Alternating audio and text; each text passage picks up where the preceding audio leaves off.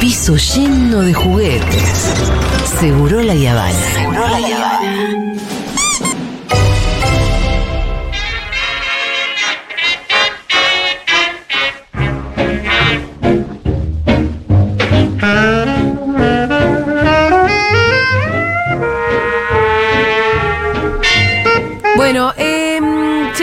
Columna de Fito. Claro que sí. Es conceptual y colaborativa. Me gusta. Por eso se quedó Santi Lucía, porque Sí, tiene claro. algo, una buena historia para aportarle a la columna. Sí, vamos a hablar de fanatismos, cosas que hemos hecho o que ha hecho gente que es fan de una banda, de un músico, una música, de eh, un equipo de fútbol, de eh, una película. Locuras que han hecho fans. Yo traje algunos ejemplos eh, Locuritas. de diferentes lugares del mundo, pero por supuesto que ustedes están invitados e invitadas a escribir al 1140 66 000, 1140 66 000. Preferimos los audios y nos cuenten cosas locas que han hecho siendo fans. Primero, antes de ir a las anécdotas, quiero escuchar a Santi, pero em, tampoco a caerle al fan. Está la idea de que el fan no tiene vida propia, que vive todo a través de la vida de alguien, que tiene un fanatismo que no tiene ningún sentido ni explicación. ¿Qué sé yo? Me parece que está bueno complejizarlo. Alguna vez escuché a alguien decir, no sé si era Dolino, quién. Es una hermosa pasión, a veces es un poco tonta y ridícula, pero pasión una- al fin. Prefiero frase- sentir algo que no sentir nada. Claro, hay una frase que dice que el mundo lo construye gente inteligente, pero lo disfruta gente apasionada. No sé de quién es. Pero me gusta la idea de que el mundo lo disfrutamos los apasionados. ¿Está bueno ser apasionado? Claro que sí. Eh, y quiero empezar con Santi Lucía, que sabemos que una de sus mayores pasiones es el Racing Club de Avellaneda. Y tiene algo para contar al respecto. Sí, mediados de los 90, yo tendría 18, 17 años aproximadamente. El presidente de Racing era Daniel Lalín, había asumido hace poco. el que en la cabecea redoblante. Institución, el que se fue cabeceando un redoblante, exactamente. Eh, y él tenía, tenía la idea o ingresó a la presidencia con una convocatoria muy particular para los hinchas de Racing. Veníamos de una historia que una vez yo conté acá en Segurola, que la barra de Racing había desenterrado siete gatos muertos del césped del cilindro de Avellaneda, que les había llegado el dato de que la hinchada independiente había enterrado gatos negros para mufarlos. En la, en la época en la que Racing... ¿Adentro del estadio? Adentro del estadio. En la ¿Cómo e- hicieron para hacer bueno, eso? en la época en la que Racing llevaba ya veintipico, treinta años sin salir campeón, ¿no? Entonces todo eh, el tema de que, había había exorcismo en la cancha. que había algo que, que sucedía, bueno, y que, y que había que hacer algo para cortarlo. ¿Qué hace Daniel Lalín cuando asume una de las primeras medidas? Primero sacan a los gatos. los Eso lo hizo la barra, sí, eso, lo- eso hizo la barra. Eh, ¿Qué hace como presidente del club? Digo, fue institucional, hace una convocatoria a un exorcismo masivo. La convocatoria Es espectacular. la convocatoria fue desde Plaza Alcina, de la iglesia que hay en la Plaza Alcina, hasta el cilindro de Avellaneda. En procesión iban adelante uno- unos locos como si fueran vestidos Cucus Clan. Sí, sí, sí, con- la, con la los- iglesia se prende toda, ¿no? Ah, Iban ahí con los cosos Pero fue la en iglesia cabeza. católica, apostólica, romana. No, fue la concentración en, en la iglesia para, para los socios hinchas de Racing. Después el cura estuvo en el cilindro de Avellaneda y desde la Plaza Alcina, por la calle Alcina, fuimos caminando, seríamos 15.000 aproximadamente, hasta el cilindro, donde el cura ahí, que tenía unos cosos con, con humo y demás, eh, hizo un exorcismo alrededor de- del campo de juego del cilindro de Avellaneda y de alguna manera sacó al demonio que todos Y vos creíamos parte. que estaba ahí adentro y yo, por supuesto, fui uno de los hinchas, hubo des- no, no sé, ¿Tuvieron pero una participación muchísima- activa los hinchas? ¿El, el cura les pidió que hicieran algo? No, no recuerdo eso puntualmente. Sí, sí tengo Yo recuerdo todavía entrar a los tipos con los Sí, gorritos de Cocu Clan tipo a la Ku Klux cancha, Klan, exacto. Con un saumerio Sí. adelante, viste con ese que con la bola del saumerio, así yo me lo acuerdo Sí como- me quedó grabado también y muy presente que también toda esta movida de- del exorcismo, ah, después había que justificarla con un partido de fútbol, porque era una convocatoria grande, ¿eh? Después había que Eh, ganar, después. Fue claro, entonces organizaron un partido, bueno, después del exorcismo jugamos con Colón. Racing juega Pero un amistoso. un amistoso y pierde 2 a 1. No, boludo, no. Ahí a Colón le decís, che, déjame. Colón, sí. Para mí era un amistoso con un equipo No, de, no de te la B y a la mierda. Perdimos, perdimos el día del exorcismo, perdimos 2 a 1. Un amistoso. Bueno, nada. se había vencido un saumerio. eh. Volvamos a los fanatismos. Ya saben, ya saben, pueden escribir. la- No, en realidad mandar audios al 1140 66 Cosas locas que hayan hecho por su fanatismo. 0000, claro que sí. Eh, sabemos que son muy fanáticos eh, los fans de Taylor Swift, ¿o no? Sí, claro. Claro que sí. Eh, tenemos ahí a las compañeras haciendo eh, camping en la cancha de River. River juega partido de copa, juega, sale campeón. ¿Siguen no sé ahí? qué. Y hay alguien que siempre está ahí, las fanáticas de, de Taylor. No, no son alguien, son como 15 carpas sí, que están sobre la vereda y están ahí de hace como 5 meses. que Bueno, eh, Taylor Swift es una de esas personas que, que nada, genera mucho fanatismo y tiene una casa muy grande en la zona de Rhode Island, ahí contra el océano. Es una zona bastante privada, de, de no tan fácil acceso, con muchas mansiones y demás, pero con una costa tan fácil, no fácil de acceder, digo, a través de la costa. ¿Qué es como californiano eso? eh, no, sé creo es que eso es, no, eso es el estado de Nueva York, porque Ah, creo que es ok. más por ahí, costa este, si no me equivoco. Y eh, lo que tenés es eh, que un día, una noche, a las 2 de la mañana, unos policías ahí recorriendo la zona, ven a un chabón saliendo del mar, pero no nadando, o sea, viniendo del mar adentro, heavy, nadando. Y el chabón sale como, Sí. ¿Qué hace para acá? No, nada, ch- chusmeando. Dice, pero bueno, tenés casa, vivís por acá. No, no.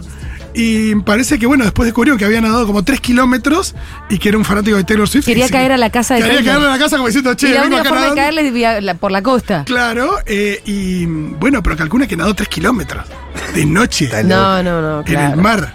Me hace acordar a la de mm, Two and a Half Men. ¿Te acordás que tenía una fanática que entraba Pero siempre pasa por- mucho, bueno, hay mucho. por la playa? Claro, eh, sí, es verdad. no me- Claro. Sí, eh, bueno, Ariana Grande también tiene muchas de esas historias, pero nadie como lo que le pasó a Dolly Parton. A ver. ¿Cuál es la canción más famosa de Dolly Parton, Julita? Ay, tiene muchas. eh, esta, eh, Doreen. No, ¿cómo es? Jolene. Jolene, me salía Doreen. Bueno, eh, un día eh, Dolly Parton ya era muy famosa y demás. En realidad, la canción más famosa de Dolly Parton no es Jolene. No, es verdad, tenés razón. Es la que canta Whitney Houston, que además que Exacto, en I will, always, popul- I will always love you. popularizó muchísimo a Whitney. Houston. Pero bueno, eh, hace muchos años eh, ella eh, estaba, llega a la casa tarde a la noche después de salir y en la puerta encuentra un canasto con una bebita recién nacida y con una nota que decía mi nombre es Jolene, mi mamá me dejó acá y quiere que vos me tengas. Bueno, no funciona así. Es lo que dijo Dolly Parton, No funciona así, que amiga. si bien nunca tuvo hijes, no los lo quería, quería. tener de manera forzada y eh, bueno, llamó a servicios sociales y demás y cuidó a la nena hasta que la fueron a buscar y después se ocupó de que tuviera un, Un hogar. un- sí, no sé si un hogar, pero un destino ahí medio dentro de las dentro de las instituciones o que eh, se encauzara un poco su, su situación. Pero bueno, eso, le llevaron una nena. Le dejaron un bebé de nombre Jolene. Recién hacía, bueno, Santi recién hablaba del fútbol. Es muy habitual que la gente lleve cenizas de parientes a la cancha. Y la disperse cuando el equipo sale a la cancha, tira las De hecho, en un momento se tuvo que prohibir en alguna que otra cancha. Sí, en todo el está prohibido todo el tiempo. Sí, se transforman como cementerios po- populares, porque Bueno. piden socios, hinchas todo el tiempo. Ahí re- recién eh, me decía Dieguito que, que escribieron y dijeron que el día del exorcismo de Racing tocó Box Day, y es cierto. Ah, ¿en Yo serio? lo había emitido, creo que tenían la, la Biblia, ¿no? claro, Era la como- Biblia. Tocó Box Day ese día. Chicos, tengo que apagar el aire porque se me llena de mocos Me parece la nariz, muy pero bien, Julita. Bueno, y hablamos de la muerte y el fútbol. Y ahí hay mucho. Por ejemplo, no sé, eh, cajones con eh, la forma del Santiago Bernabéu. Sí. O cajones, por supuesto, con eh, las imágenes y los escudos de, de los equipos Sí, puestos. hace poco hubo un, un velatorio que fue impresionante, que agarraron el cajón, lo pusieron en el piso y le daban con la pelota porque decían que le habían prometido que iban a tirar la última pared. Y estaba el cajón en el piso. Sí, yo vi y el otro. grupo de amigos enfrentado al cajón y le iban dando de, de a uno, tac, tac, tac, como pases al cajón Sí. y le devolvía la pared. Yo vi uno de acá con Urbano, era seguro. eh, Que, que me imaginé todo porque lo vi. ¿Cuál era la imagen? Dejaban el cajón en un arco, un barrio, una cancha de tierra y le pateaban como si fuera un penal. Y todos pateaban y pegaban contra el cajón y salía. Este atajaba penales. Y empecé a buscar y era, Era- atajaba, era el arquero del equipo atajaba penales. Y lo despidieron así, Tenemos- pateándole su último penal. Tenemos un arquero que es una maravilla que ataja los penales adentro del cajón. Bueno, porque hay velatorios y velatorios. Algunos que son una mala onda y otros que al revés. Sí, que sí, son claro. este, este fue Una Bueno, y, recordemos que el cementerio Parque Iraola eh, lo anunció en 2006, pero creo que sigue vigente. Tiene un sector eh, de Boca Juniors para gente que quiera descansar junto a otros hinchas de Boca.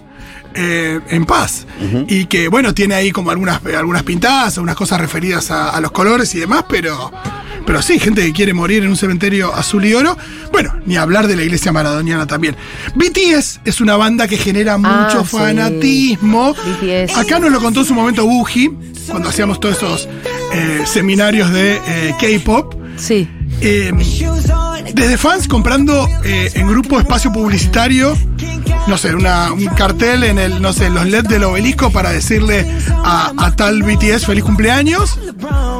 Cada vez que cumpleaños alguno de ellos hay como una movida. Eso, hecha por ahí compran eso, compran espacio publicitario, comprar eh, tickets de avión a cuando todavía, no usaba, cuando todavía usaban vuelos comerciales, gente haciendo seguimiento de, bueno, si viajan a tal y esto van a llegar a tal hotel a tal hora y demás, comprando espacios en los aviones y abordándolos adentro de los aviones, un peligro para la seguridad aeronáutica. Qué raro los pibes ya de estar viajando en su propio No, no, avión. eso eh, fue más, al principio, después lo co- cortaron los vuelos comerciales, eh, también en hoteles, bueno, eso es muy, digo, ya, de los Beatles, ¿no? Un abuelo, un amigo, un compañero, capaz que te escuchando. ¿Es Un abuelo, un compañero militante del movimiento Evita, se gastó una fortuna para alquilarse una habitación en el Faena por en los Guns N' Roses que vinieron la última vez. Mirá, Se gastó la que no tenía, la que no tenía. Creo que todavía Nahuel está pagando. Está cosas. pagando. Pero se alquiló una semanita en un en ¿Y el lo pudo Faena. ver al menos o no, Sí, lo cruzó Ah, en lo el cruzó. ascensor, tiene Ah, 50 bueno. fotos. Logró Tiene, su pero sí, se gastó la que no tenía. Bueno, otro chabón que hizo una pero le salió mal es un padre de una fanática de One Direction. One Direction también generaba eh, mucho furor y es un tipo de 40 años que parece que mm, una radio de Indiana, de donde iba a actuar el grupo en el estado de Indiana en Estados Unidos, hizo un concurso con entradas de primera fila, ¿no? Y bueno, a ver qué, qué locuras hacía la gente para, eh, para conseguir las entradas. Y un chabón, se, un chabón de 40 años se tatuó amo a One Direction, I love One Direction, eh, para, que, mm, para ganar las entradas. Y al principio le dijeron, sí, ganaste, qué bueno, que yo, ¿de dónde sos? Y dijo que era de otro estado, un estado vecino. Dijo, no, no, era la promoción válida solamente para la gente de nuestro estado. Así que te Oh. trataste de One Direction al pedo. Eh, Muy mal ahí. Todo por la hija. está la ortiga. y bueno. Dásela Eh, si la ganó. ¿Saben quién despierta mucho fanatismo y yo no lo sabía? ¿Quién? Laura Pausini. Ah, sí. Sí, sí, sí. Laura. Pausini. ¿Y qué han hecho? No todo está Pausini? metido en el pop, ni en el rock and roll, ni demás. No me gusta Pausini, pero. Bueno, eh, hay una fanática eh, española Laura Pausini que tiene toda su casa decorada con cosas de Laura Pausini desde los azulejos de la cocina. Tiene más de 500 elementos, como que todo es de Laura Pausini. Qué raro. Qué raro, ¿no? Hay un video muy lindo que se hizo viral de, Laura Pausini reaccionando a esta mina mostrando su casa. y Me imagino los azulejos en la cocina con la cara de Pausini ahí tomando un café, comiendo una sopa, ¿no? El video de Laura Pausini friqueándose frente a esto es muy bueno. Dice, esta chica no tiene novio, me imagino que no tiene novio. Eh, y mm, también cuenta Laura Pausini que le pasó algo increíble en un aeropuerto en Brasil. Se iba para Italia y eh, ellos tienen en su equipo, lo que contaba es que tenían un encargado del equipaje, ¿no? Que nada, la persona que se ocupa ahí un poco el utilero del tour, que lleva el equipaje un poco de todos y demás.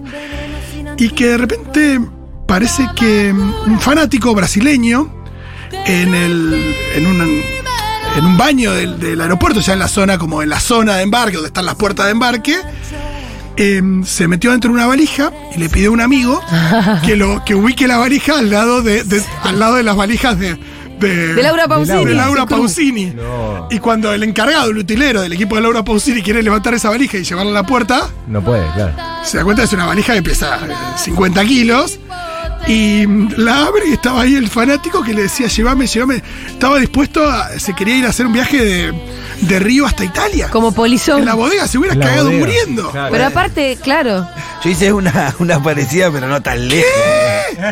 Pitu Polizón. ¿Viste polizón en avión? Cuando era pibe. Bueno, sí, te- te- tengo amigos que, que son muy, muy influentes en el club Boca Juniors, ¿no? Sí, no demos detalles No demos porque detalles, son muy, muy influyentes. Y nada, cuando era fueron muy pibe. influyentes, digamos. Ah, en la historia, sí, en la historia, en la la historia, sí, iba a seguir, Son van a los- seguir Los siendo. únicos que persisten, Sí, que sí, sí. atraviesan Es como, toda, todas las es como. J. Edgar Hoover en Estados Unidos. Van a seguir siendo muy influyentes. Cuando era chico estaba muy pegado con ellos, con estos, con esta gente. No iba mucho al club, iba a los quinchos, todo. Y un día jugaba a Boca en Jujuy o en Salta, creo que era. En Jujuy creo que era.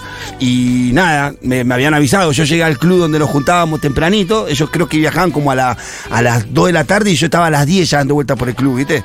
Y ya me dijeron de entrada, no puede venir Ale, me dijeron. Eh, bueno, bueno, no importa, yo te acompaño hasta allá, hasta el aeropuerto, déjame ir. Y empecé, yo ya tenía en la cabeza en algún lado me voy a meter, que no voy a ir, que no voy a ir.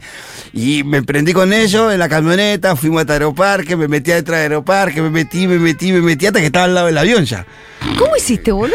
Sí, de un avión. Porque Esto es antes del once- un esto es charter antes del era, 2001. Un charter, era un avión de ellos, de todo el club iba. iba Ah, era un iba- avión era un sí, iba, la, la- la- iba, iba parte del plantel No pasaron pero no por el titular, el suplente, iba a la iba, Dirigente, seguro. iba dirigente, era como el segundo avión de Boca. Claro. El primero ya lo había mandado.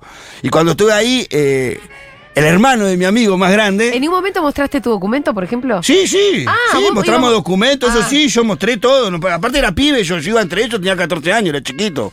Iba Sí, nomás. pero eso cuando entras a la cancha uno está acostumbrado, que entra un pibe, entra el pibe. Yo iba, Pero- me metí entre ellos y llegué hasta el avión. Cuando llegué hasta el avión estaba ahí, no me dejes acá, no me dejes acá, no me dejes acá. y el hermano más grande de mi amigo me dijo, bueno, metete, metete ahí en ese cuartito. Y cuando me metí era el cuartito donde estaban los sándwiches. Me hizo meter primero. Pero en un al charter, no fondo. era un vuelo de No, no, en línea. no, era un avión de ellos, iban solo ellos. Iban. Pero es como una especie de gabinete tipo donde Sí. vive Harry Potter. Claro, y me dijo, metete Un ahí. roperito. Metete ahí, era un cartito. eh, porque tenía los asientos, los asientos de la cosa y estaba cerrado como una puerta, pero viste esas que son como acordeón. Sí. Claro. Como una especie de cortina Sí. plástica, ¿viste? Sí, que sí, se sí. cierran así. Me metió ahí, me dijo que no te vean ninguno porque te van a bajar del avión, por lo menos hasta que estemos en el aire. Y me quedé sentadito ahí comiéndome los sanguchitos y como iba por la mitad del, por la mitad del vuelo, me abrió la puerta así, ya pude salir y me dice, te comiste todos los sándwiches, hijo de puta. Me dice, me había comido la mitad de la comida y bueno, fui a boca a ver ahí. Después me mandaron el micro, no me cuando, cuando volví salgo de la cacha, ¿dónde va? No, andate al micro que no podés volver, ya se dieron cuenta y la Es muy zafata no te van a que te dejar hayan metido de polizón en un avión. Y me fui hasta allá y volví. Qué lindo. Y volví en micro, digo. Y eso fue lo, lo, y lo otro que hice también una vez cuando tocó el indio. Vendí la moto. Vendí la moto y vamos, no, no, no, no teníamos, porque no, no teníamos. ¿Hasta- ¿A dónde fuiste a ver el eh, niño? en Valle de la Luna, ¿cómo era? En- No, no, en el Padre Martiarena de Salta. En. Salta. En Salta, sí. ¿Y qué año? Y habrá sido 2012, 13. 2011, sí, 2011, por ahí, yo tenía la 2011 motito, puede tenía una, una Store, una Honda Store que me había Sí. comprado y quería ir a, con dos amigos, queríamos ir, queríamos ir, queríamos ir, con Débora fuimos encima, los cuatro. ¿Débora estuvo de acuerdo que vos vendas la moto? No, pero yo la vendí y después le dije. Yo primero la vendí y después le dije. Le dije, no, nos vamos. ¿Cómo? Sí, nos vamos, vamos a sacar el boleto de avión y nos vamos. ¿Qué hiciste? La la opción moto. de ir en moto no. No, porque no teníamos Eran tiempo. Claro, no Era teníamos tres días y por eso nos rompieron la cabeza con, el, con los boletos de avión. Y vendimos la moto y fuimos a ver al indio. Wow. Venimos allá recontentos. No, yo más que, yo más que Pasamos fumarme la- ¿La la pasamos bomba? bomba. Sí, fue que- espectacular ese recital. Fue espectacular, una noche de calor, que, templada, 20 grados, 22 grados. Ah, qué lindo eso. Espectacular recital del Vale sur. mucho más ese recuerdo que una moto. yo Sí, acuerdo- sí, andás a ver la moto por ahí la estrolada contra un árbol y no, no tenía más nada. Yo me acuerdo de recoger las púas de. Las púas no son las púas de sarcófago los ratones paranoicos, sino de repente las corillas de cigarrillo. Claro. Eso Qué también. asco, boludo. Eh, 13, 14 años. eh, he, he fumado alguna que otra colilla dejada por un músico eh, que admiraba. Eh, también nos tomamos el vodka de Ron Wood, eso les conté un día. Eh, sí, me Eso estuvo bien, ¿o no? Eh, bueno, después sí, viajar a ver cosas, pero no, nunca más- mucho más eso. Sí, es verdad que eh, estaba en Villa Langostura y se estrenó El Señor de los Anillos en Chile antes que en Argentina y viajé a Osorno a verla. Vos de esas tenés un montón. de esas tengo un montón. Rolo. De esas tenés un montón, Rolo. Te fuiste. De cosas que no habías- despiertan tanto fanatismo también, claro. Pero ¿te acordás que tocó Bob Dylan acá, tipo, cinco fechas? Fuiste a las cinco y además te fuiste a Uruguay. Claro, eso Para también. ver seis fechas. Sí, eh, pero bueno, eh, no hice cosas como por ejemplo lo que hizo una fan de Robert Pattinson que se casó con un pedazo de cartón de tamaño real de Robert Pattinson en una iglesia en Las Vegas. Bueno, esas boludeces son Una muy- fanática de Kanye West que se cambió su nombre y se, se cambió su nombre a señora de Kanye West. ¿Tenemos algún mensajito? ¿Alguna locura? Soy de Mendoza, hincha de Racing. Racing jugaba la promoción con Belgrano. Y yo me subí a un micro y me fui a Avellaneda sin entrada solo. Solo porque mi compañero de cancha habitual se, había ido a a España. Fui pensando en, como dice la canción del Mató, en- en no dejar, en acompañar hasta el final, en la derrota hasta el final. Pero bueno, por suerte ganamos y nos salvamos. Que bien, no dijo si pudo entrar a la cancha, me imagino que sí, aunque Sí, haya venido sí. sin entrada de Mendoza a ver a Racing. Eh, que venir a ver un partido de promoción, Julia, es como nada, como venir casi, casi a un velo, a lo que puede terminar en un velorio deportivo. Y por suerte no para el amigo. ¿Qué me Yo no sé si cuenta como momento de fanatismo absoluto, pero cuando hicieron la la futufiesta en La Plata y Vanessa Strauch se tiró al público, yo me caí a trompadas con todo el mundo que pude para que se tire arriba mío. Eh, buen recuerdo ese. Muy buen recuerdo. El mosh de Vanessa Strauch fue increíble. Acá nos mandan a un boludo que se tatuó la cara de Julia Roberts en su cuerpo 82 veces. No. Y la foto. Es hermosa esa mujer. ¿eh? Pero aparte este Sí, pero no para tatuártela, hermano. No, y siempre 82 los veces. Con una, con una ya estaba, ¿no? Con una estaba. 82 tatuajes de Julia Roberts, pero aparte no hay, o sea, son 82 versiones de Julia Roberts. Está en el WhatsApp, entra Bueno, a verlo porque es espeluznante Son realmente. raris, son raris los tatuajes de Otamendi, que son todos de serie de Netflix. Sí, ¿viste? Es raro también. Pero no son de sí Netflix. Decía que campeón mundial Son todas de. Netflix la serie porque había un par que Hay, hay, estaba... hay otras hay otras, ¿no? plataformas. hay de HBO también. Sí, sí, hay de otras, sí, porque yo la- las vi. Sí, igual rarísimo. Serie Sí, de sí, sí. Porque tiene eh, la, la, ¿como la que se escapan de la cárcel, la que. ¿Cómo Eh, sí, tiene varios de Prison Break. Tiene, Prison Break. eh, tiene Breaking Bad, Game of Thrones, tiene eh, De Peaky Blinders no Peaky Blinders también. Todas muy de chabones. chicos, ¿no? ¿cómo andan? Eh, chicos, yo tengo, bueno, una sa- saben cuál es, ¿no? Sí, sí. Pero la otra es independiente. No tanto ahora, pero en una época. Yo, por ejemplo, una vez nos fuimos en auto hasta Jujuy, un sábado a la noche, jugar Independiente a las 9 de la noche, ir en auto y volver después del partido porque no había plata para quedarse, para ver Independiente. Hacer promesa con Independiente volvió de la B. Eh, estuve un año sin tomar cerveza, Montón. con lo que me encanta a mí, por ejemplo. No usar un celeste y blanco por, por Independiente, porque el celeste y blanco era Racing. Y es bueno, con Vin Diesel tengo un montón, ¿no? El otro día les contaba. Ir a ver las películas un montón de veces. eh, y profesar, profesar a Vin Diesel. En lugares que nadie podría pensar. Por ejemplo, en la foto, que la gente conozca, digan Vin Diesel y sepan quién es. No, es que evangelizar a Vin religión. Diesel es todo. Así que Es les mando un beso. Ay, Julio. a Vin Diesel. ¿Cómo te querés, Julio? espectacular. Qué hermoso. Eh, fui a la barría a ver al indio embarazada de siete meses. Increíble todo. Le fisuras, esto nos lo cuenta Violeta, me abrían paso y me Sí. cuidaban. Sí, Hay una, eso hay una sí. mujer con una criatura adentro. Adentro. No, No, pero hay una criatura, pero sino lo que- que pasa ahí de loco cuando están todos, pero viste que están todos quebrados, fisurados, Sí, sí. y ven una persona Sí. con un pibito. ¡Guarda al nene! ¡Guarda al Sí, nene! hay una Hay una Pero criatura. está quebrado, ¿viste? Guarda chico, hay una criatura. Decís, mirá cómo se puede dar cuenta este tipo que está en otro planeta, en otra dimensión. Sí, una especie de. Es verdad. Sí. Todo fui a ese recital, valió la pena. Pero cuando tocaba el indio los pasajes se ponían al cuádruple. Te hubiese sido con algún micro del rock. Sí, pero no había lugar, ya no había. ¿Sabes lo que busqué toda esta semana? Cuando vendí la moto, ¿qué te querés que fue mi primera opción?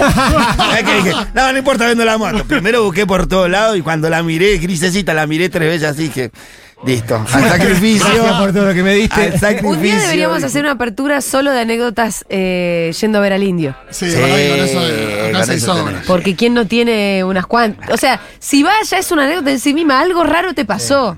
Sí, todo. Algo raro te pasó. Sí, sí, a- a- sí. Uruguay, Yo fui a al Tandil, Chateau. fui a Gualeguaychú. ¡Ay, qué espanto! Yo- yo- de los redondos, el último que fui, bueno, al Chateau, cuando se despidieron. Claro, lo último. Qué bárbaro, qué bárbaro. Un hermoso recital fue. Eh, ¿Tenemos algún mensajito Hola, más? yo soy fanático de Futu. Eh, he viajado 700 kilómetros. Eso está perfecto. eh, ida y vuelta en el día en colectivo solo para ir a un Conex, por ejemplo. Ay, fuiste al Conex, pero ¿a cuál? ¿El primero de ¿A todos? nuestro Conex? Al Conex de, que teníamos seis meses de. 700 kilómetros, ida y vuelta en el mismo día para Además le venir. quiero decir a ese Mostri que mm, Amor. hizo muy bien porque fue único ese Sí, night show. escuchame, lo viste a vos en el Conex. No, no, no te estoy hablando del primer Ah, hay dos, este, el, a cielo abierto decís. No, tampoco, hay Hay tres dos. Conex. Claro, hubo varios. El primero de todo fue el Late Night Show. Claro, es verdad. Ese fue espectacular. Sí, increíble. Y no se repitió nada parecido ni jamás se repetirá. Me gusta. Che, se- estamos repasados de tiempo, ¿eh? Uh, que te voy a termino. repasar. Yes. Ay, qué lindo programa. Hermoso.